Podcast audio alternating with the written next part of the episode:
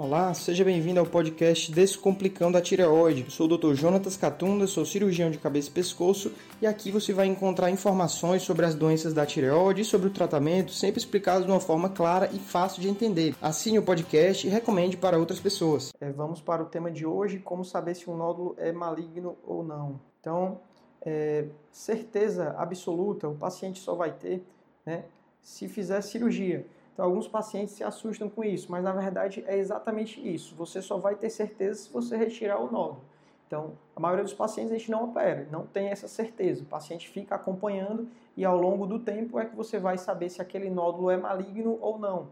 Né? Você, só o tempo é que vai dizer se aquele nódulo ali é um câncer de tireoide ou um nódulo é um nódulo benigno. A maioria dos casos, mais de 90% dos casos, é benigno e mesmo quando é câncer de tireoide, a maioria deles não causa nenhuma repercussão grande na vida da pessoa. São doenças curáveis, né, se tratadas da maneira correta, né? Então, eu explicar um pouco de cada uma das etapas, né, no exame físico. Se o nódulo ele for endurecido, se for um nódulo fixo, um nódulo que causa rouquidão, principalmente se tiver metástases linfonodais no meio do pescoço, na lateral, né, próximo à tireoide ou nas cadeias linfonodais laterais, é um nódulo já mais suspeito de ser maligno. Mas se não tiver nada disso, a gente não fica tão alarmado, né? E aí parte para o exame de ultrassom. Se no exame de ultrassom o nódulo for marcadamente hipoecóico, se ele tiver microcalcificações, se ele tiver as margens irregulares, é, ou extensão estiroidiana, quer dizer, se for um nódulo muito feio, um nódulo muito suspeito de ser câncer, você já começa a pensar que esse nódulo pode ou não ser maligno. Mas se ele não tiver nada disso, você vai é, acompanhar, né? É, e se for um nódulo suspeito, vai para o exame de punção. Se o exame de punção vier o resultado Bethesda 5 ou 6, nesse caso é nódulo maligno e vai para o tratamento, né? Que aí no caso é a cirurgia. Cirurgia confirma ou não se era câncer na biópsia final, né? Mas os pacientes que não operam é o tempo é que vai dizer, né? A evolução. Se aquele nódulo crescer, se aquele nódulo mudar o aspecto dele, ou se ele apresentar metástases nos linfonodos, é um nódulo realmente que o tempo confirmou que era um nódulo maligno, né? Mas a maioria dos pacientes, a certeza você só vai ter é, ao longo do tempo ou se fizer cirurgia, né? Então, é isso, né? É, vamos para as perguntas. É um tema, assim, alguns pacientes me questionam né, quanto, quanto a isso. Os pacientes querem uma certeza, mas na verdade, infelizmente, né, para tireoide, os exames diagnósticos eles não são tão bons, né? A punção da tireoide é um exame que nem sempre dá a acurácia é, é bem correta, né? Assim, o resultado da punção pode vir benigno, pode vir maligno e pode vir indeterminado. Quando vem benigno, ótimo. Quando vem maligno, o paciente acaba indo para a cirurgia. Quando vem indeterminado, é que é o problema. Né? Quando é o resultado Bethesda 1, por é, poucas células né, no material que foi aspirado, por, às vezes pela própria característica do, do nódulo, né? Bethesda 3, quando é, é um resultado de uma neoplasia, né? uma, uma atipia celular de significado indeterminado, ou quando é um Bethesda 4, neoplasia folicular. Esses três números do Bethesda são resultados indeterminados. E aí, pela punção, você não consegue dizer se é maligno ou não. Né? E aí, às vezes, precisa ou repetir a punção ou até partir para a cirurgia. Tá certo? Então, vamos lá ver as perguntas de quem me enviou aqui pelo YouTube. É, hoje eu dou predisposição a quem me, me enviou pelo YouTube. Né? Já tem aqui uma porrada enorme de perguntas. É, eu vou responder... Não, eu vou responder na ordem que foram feitas, tá certo? Pelo YouTube as perguntas é, que foram enviadas na ordem cronológica. Quem mandou a pergunta pelo Instagram, hoje eu evito responder perguntas do Instagram, tá certo? Hoje a prioridade é o pessoal do YouTube. Então você pode mudar o aplicativo e me acompanhar por lá, mas nas sextas os vídeos são apenas no Instagram. Então quem me segue no YouTube, começa a me seguir no Instagram para não perder também o Tira Dúvidas da sexta. Beleza? Então cadê a primeira pergunta de hoje? A Ana Frazão pediu aqui para mandar um, um, um oi para Carnaíba, Pernambuco. Nossa, Hoje eu recebi uma mensagem em espanhol, uma pessoa de outro local do, do mundo, né, assistindo os vídeos, é bacana isso. Então vamos lá. Alessandra, boa noite, doutor. Recebi resultado da biópsia semana depois da tiroidectomia total. Irei passar por medicina nuclear para ver a radioiodoterapia. É, eu fiz. Hoje eu gravei quatro vídeos sobre iodoterapia. Né, tá tudo bem afiado, né? Não são todos os casos que vão precisar de iodoterapia. Geralmente a iodoterapia no câncer de tireoide, ela é indicada muito mais nos casos agressivos, casos em que há um risco alto de ter uma recidiva, né? ou nos casos de baixo risco, mas que a tireoglobulina não ficou zerada. Então você usa esse tratamento para meio que zerar a tireoglobulina, destruir qualquer resto tireoidiano, para facilitar o acompanhamento com a tireoglobulina. Porque aí quando fica zerado, se começar a subir, pode ser um indicativo do câncer de tireoide, né? Então, a iodoterapia ele é muito eficaz nesse, nesse quesito, mas não é um dos tratamentos que trata efetivamente é, metástases linfonodais, por exemplo, que são as metástases mais comuns. Quando é descoberta uma metástase linfonodal no ultrassom ou ao exame físico, o tratamento muitas vezes é cirurgia. Né? Não é o iodo radioativo que vai destruir a metástase do linfonodo. Né? É o bisturi do doutor retirando é, o linfonodo doente. Né? Vamos lá. Procurando aqui as perguntas. Pergunta do, do Lardan, Darlan, Darlan Santos. Tem um nódulo que tinha 22 milímetros, né, 2 centímetros por 2, 2014, sem suspeita. No entanto, no ultrassom que fiz agora, o nódulo diminuiu de tamanho, né, foi para 1,5. No entanto, está mais suspeito o exame de Doppler.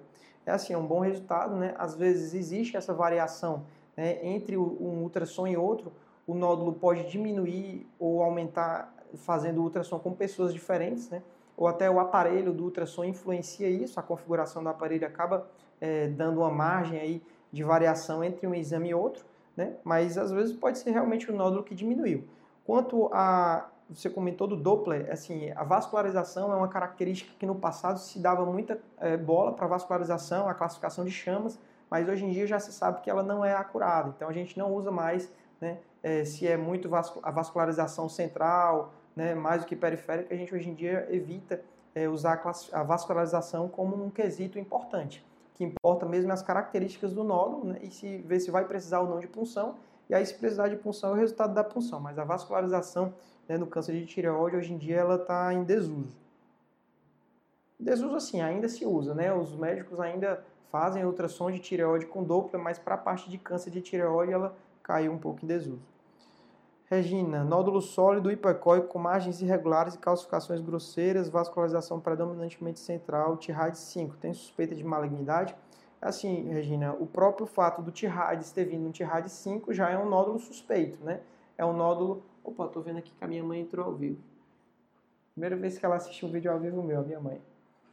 É, então, assim, é, agora até me perdi. O nódulo TIRAD 5 é um nódulo muito suspeito. Né? A classificação de TIRADs ela vai de 1 a 5. 1 é uma tireoide normal e 5 é um nódulo suspeito. Então, o TIRAD 5 é sim um nódulo suspeito, deve ser visto com seu médico direitinho né, sobre a possibilidade de fazer a punção e eventualmente a cirurgia. Bom? Vamos ver aqui.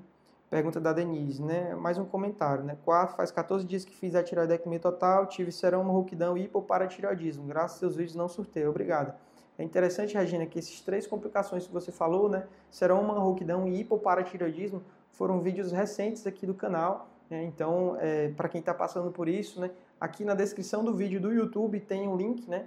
É, mas quem está no Instagram pode acessar também, é doutortireoide.com/menu Nesse link do meu site vai ter a lista de todos os vídeos que eu já fiz, né? Então, quem está passando por isso pode fazer meio que uma maratona aí, tipo um Netflix, assistir um vídeo atrás do outro, porque tem exatamente tudo isso que é importante o paciente saber, o paciente que está passando por isso. É uma forma de, de ajudar, né? Dar mais informação para justamente, para não fazer, para ser igual a Denise, né? Não surtar com tantos problemas que podem aparecer, tá certo? Eita, parei que agora apareceram muitas perguntas. Essa pergunta aqui da Satiev. Fala da cintilografia frio ou quente, se dá para saber. É assim, a cintilografia é um exame que usa um marcador, às vezes é iodo radioativo, às vezes é o tecnésio, é um marcador que é específico para o tecido tiroidiano. Então, quando a pessoa toma o, o, esse marcador, a tireoide capta esse marcador. Então, se é uma tireoide que está, por exemplo, na, na doença de Graves, que é um hipertireoidismo, ela vai captar muito esse marcador e aí vai aparecer uma imagem bem intensa na cintilografia. Se existe um nódulo quente, ao invés da tireoide toda captar, apenas uma área da tireoide, que é onde está o nódulo quente, é o que vai captar bastante aquele, é, aquele marcador. E se é um nódulo frio, onde tem um nódulo que não captou o marcador, vai ficar um buraco. Então aparece a imagem da tireoide captando iodo, mas onde tem um nódulo quente, o nódulo frio vai ter um buraco, é o, é o chamado nódulo frio.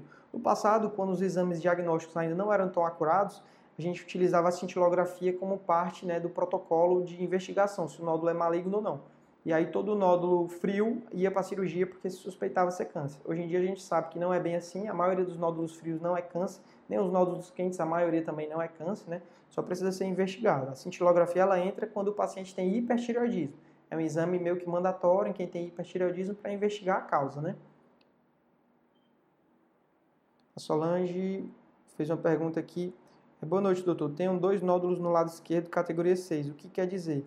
É, Solange, talvez o que você esteja querendo dizer é que é uma categoria 6 do Bethesda, né? Que é o exame da punção. Né? Categoria 6 do Bethesda é o nódulo maligno. O nódulo maligno precisa ser feito o tratamento que é a cirurgia. Né?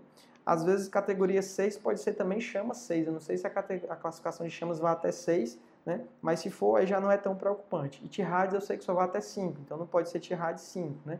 Precisa ver direitinho o que é que tem escrito no laudo.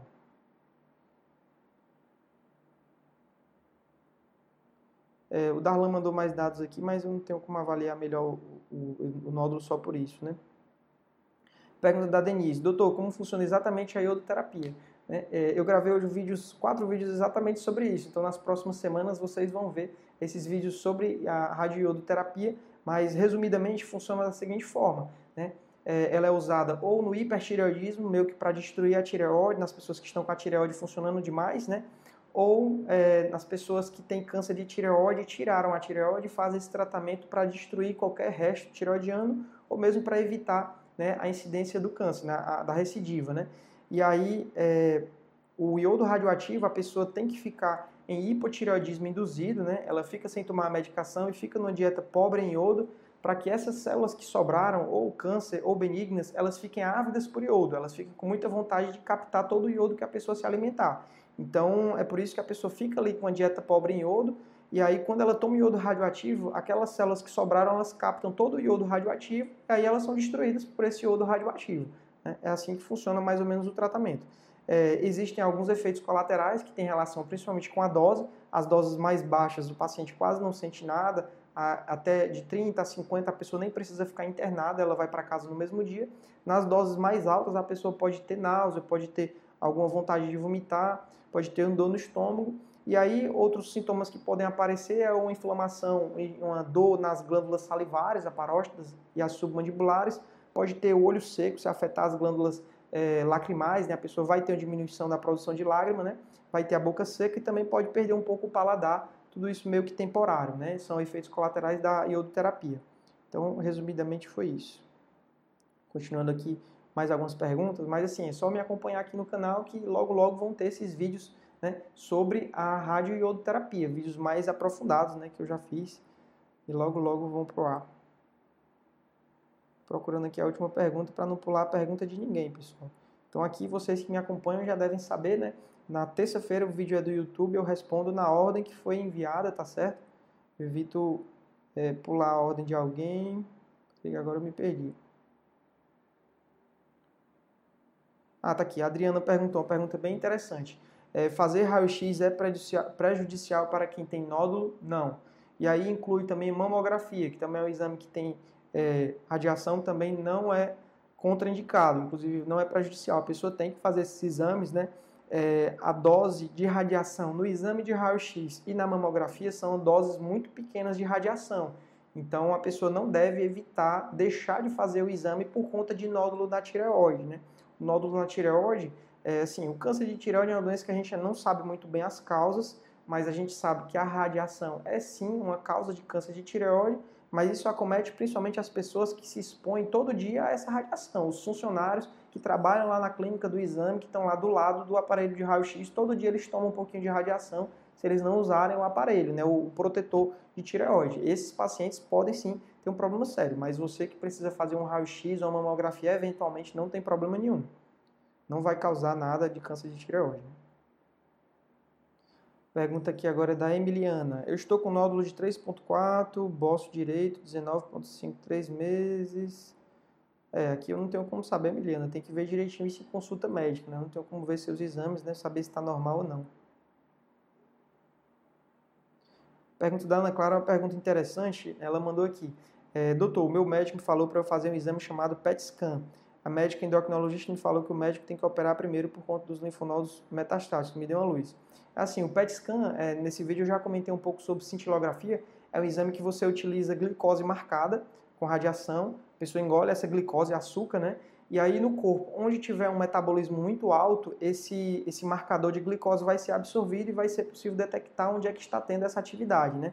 E aí geralmente o câncer ele tem um metabolismo mais acelerado do que os tecidos ao redor. Então, por exemplo, se tem uma metástase à distância, uma metástase no pulmão, uma metástase no fígado, vai aparecer lá uma captação dessa glicose e aí você tem como encontrar né, essa metástase à distância através desse exame de PET scan. Né? É assim, se existe a possibilidade de fazer o exame PET scan antes da cirurgia, é uma boa porque você consegue detectar metástases à distância. Só que para câncer de tireoide isso não é uma, uma verdade, porque a maioria dos casos de câncer de tireoide não costuma ter metástase à distância. A maioria dos casos são descobertos ainda com a doença localizada, né? Paciente só tem mesmo o nódulo na tireoide, às vezes tem algum linfonodo regional, né? E aí faz a tireoidectomia e o esvaziamento, né? Então, só depois é que você faria uma investigação para o PET scan no câncer de tireoide. Até porque você tem a iodo, o iodo radioativo, né, que é melhor do que o PET scan para o câncer de tireoide bem diferenciado. Né? Para outros tipos de câncer, o PET scan é um exame melhor.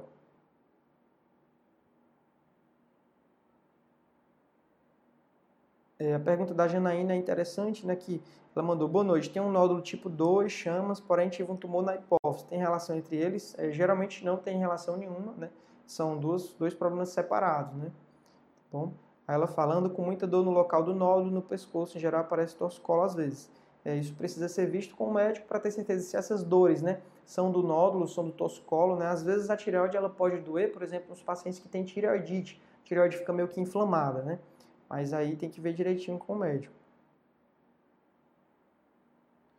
É, a outra pergunta aqui da Gilma Rosa. Doutor, eu fiz tiroidectomia faz 10 meses, agora eu estou com um nó na garganta. Será que pode ter nascido um novo nódulo? Assim, é, após a cirurgia da tireoide, eu tenho inclusive um vídeo recente sobre isso, né, falando sobre essa dificuldade de engolir e que às vezes aparece para os pacientes após a cirurgia. Como durante a cirurgia a gente precisa mexer na musculatura da deglutição, né, os músculos que ficam na frente da tireoide, a gente precisa abrir, afastá-los, depois colocá-los no lugar. Às vezes, após a cirurgia, por conta da fibrose, da cicatrização, a pessoa fica tendo uma certa dificuldade de engolir, mas é algo nos primeiros meses, né? Então, não costuma persistir tanto tempo, né? 10 meses é algo que deve ser investigado para ver se realmente tem algo atrapalhando, né? Ou se é, por exemplo, uma doença muito comum que pode causar isso, que é a doença do refluxo, né? O refluxo pode dar certo entalo, dificuldade de engolir, tem que ver direitinho com o médico, né? Pergunta da Vanessa. Estou engordando muito por conta do hipotireoidismo após a cirurgia da tireoide, qual fiz dois anos, que o doutor me orienta. É assim, é, existe um mito que a pessoa que faz cirurgia da tireoide engorda, existe um mito que a pessoa que tem hipotireoidismo ela engorda. Né? Eu já fiz um vídeo aqui no canal mostrando vários artigos dizendo que isso não é a realidade. Às vezes o que acontece é que a pessoa é, acaba deixando de praticar atividades físicas, uma alimentação não tão adequada, uma alimentação mais gordurosa, né? não tão saudável, e aí o próprio envelhecimento natural já predispõe um certo ganho de peso. E a pessoa que relaxa isso, ela começa a engordar, né? E acaba associando a cirurgia ou ao fato de ter descoberto a doença da tireoide à própria tireoide, né? Porque foi um marco na vida dela. Então, é, por exemplo, de dois anos para cá eu estou engordando. Porque dois anos para cá ela sabe que tem dois anos que ela fez a cirurgia. Mas muitas vezes a relação não é com a cirurgia, e sim com os hábitos da pessoa, né? O hipotireoidismo não é uma doença que engorda, na verdade, quando está descontrolado, ele causa ganho de líquidos, e aí se a pessoa fizer o tratamento direitinho, que é não só tomar a medicação, mas fazer atividade física, se alimentar bem, né, ela vai ter bons resultados, né? Mas o ideal é procurar a ajuda de um especialista, procurar um endocrinologista, procurar um personal, procurar um nutricionista, procurar psicólogo, que às vezes tem um fator muito forte que é a parte da compulsão alimentar, a pessoa acaba com, por conta da ansiedade se alimentando mais do que ela precisaria, né? E acaba engordando. Então, é isso que eu te oriento, Vanessa.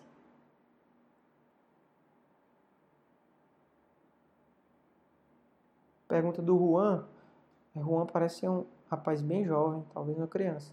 Minha mãe deu suspeita de maligno, o médico pediu uma tomografia para ver se enraizou, porque está muito fixo. Pode ser isso? É assim, Juan, nódulo na tireoide, geralmente a tireoide ela é palpável, ela é móvel, móvel, né?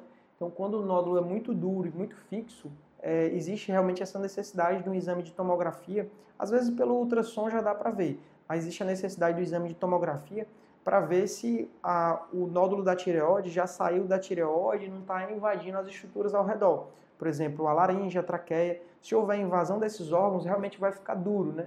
vai ficar fixo, não vai conseguir ter nenhuma mobilidade porque a doença já está um pouco mais avançada. Então, nesses casos, né, é, realmente precisa do exame de tomografia para estadiar melhor, porque aí a cirurgia seria uma cirurgia maior. Você não retiraria só a tireoide, né? Você teria que tirar toda essa raiz, né? Tirar toda a doença da tireoide que invadiu os órgãos mais profundos, né?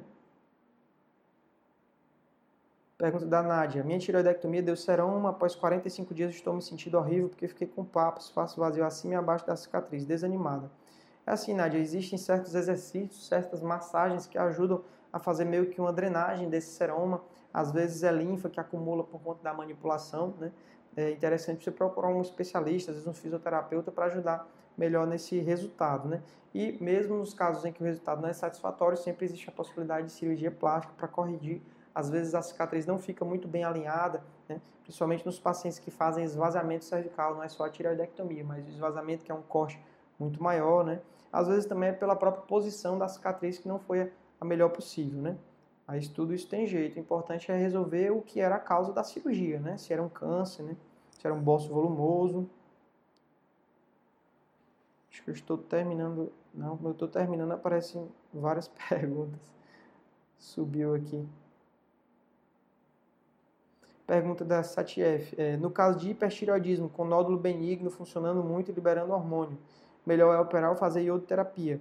É assim, se por exemplo for é, um nódulo hiperfuncionante, um nódulo tóxico, né, que a gente chama, que é a doença de Plummer, nesses casos eu indico cirurgia, porque você tanto trata o hipertireoidismo, você retira ali a metade da tireoide que contém um nódulo hiperfuncionante, ou mesmo a tireoide toda, se houver vários nódulos hiperfuncionantes, né, e trata o próprio nódulo. Se você fizer a iodoterapia, o paciente acaba desenvolvendo os nódulos que eram quentes ficaram frios né, com a iodoterapia e muitas vezes esses nódulos acabam ficando um pouco suspeitos, que aí a pessoa tem que ficar acompanhando com ultrassom, com punção, enquanto que quando ela faz a cirurgia, ela já retira o nódulo, já trata o hipertireoidismo e o próprio nódulo. Então, nesses casos, a cirurgia ela tem um resultado melhor do que a iodoterapia.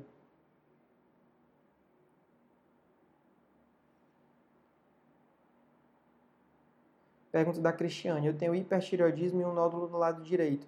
É necessário fazer a retirada total da tireoide. Queria ver se tem outro tratamento. Assim, primeiro, hipertireoidismo e nódulo é obrigatório fazer né, a cintilografia para saber se é esse nódulo que está causando o hipertireoidismo. Né? Se ele estiver é, causando o hipertireoidismo, muitas vezes o tratamento mais recomendado é a cirurgia para retirar esse nódulo. Se não for o nódulo que está causando o hipertireoidismo e não for um nódulo de ser suspeito de ser câncer, Nesses casos, é, o tratamento melhor pode ser a iodoterapia, né? Que aí vai destruir a tireoide, ela vai parar de funcionar, vai parar de produzir tantos hormônios, né? É, mas ela, eu falei destruir, na verdade, destruir as células que estão produzindo muito hormônio. Não vai destruir, ela vai continuar lá, né? Só que vai ficar hipofuncionante e aí você vai desenvolver o hipotireoidismo.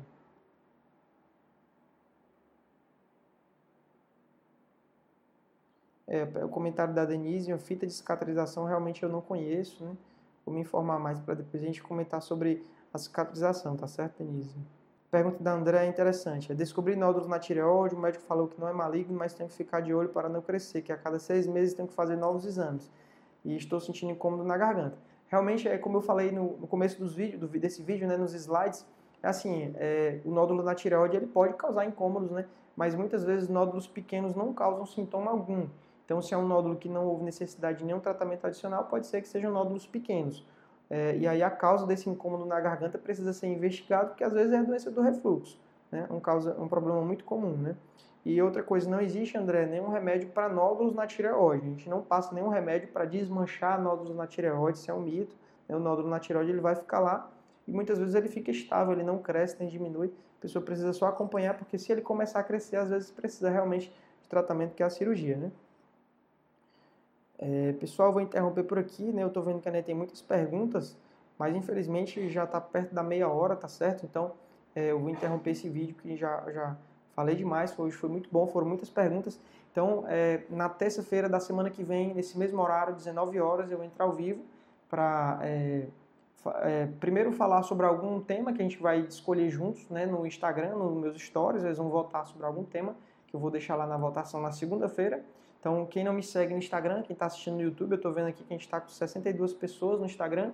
É, quem não me segue, é arroba Dr. Jonatas Catunda, é só entrar lá e, e começar a me seguir para que é, você fique por dentro dos próximos vídeos, né? Então, na segunda-feira é, eu coloco essa votação e aí na terça-feira eu faço um vídeo primeiro mostrando alguns slides e depois tirando as dúvidas de quem for chegando ao vivo. né? Eu sempre respondo na ordem cronológica. Então, quem chegar primeiro eu já coloco a pergunta, que aí é uma certeza maior de eu responder. Quem chega no final, às vezes não dá tempo de responder todas as perguntas, como foi hoje, né? Então, é, é isso. Acho que por hoje é só. Muito obrigado pela participação de vocês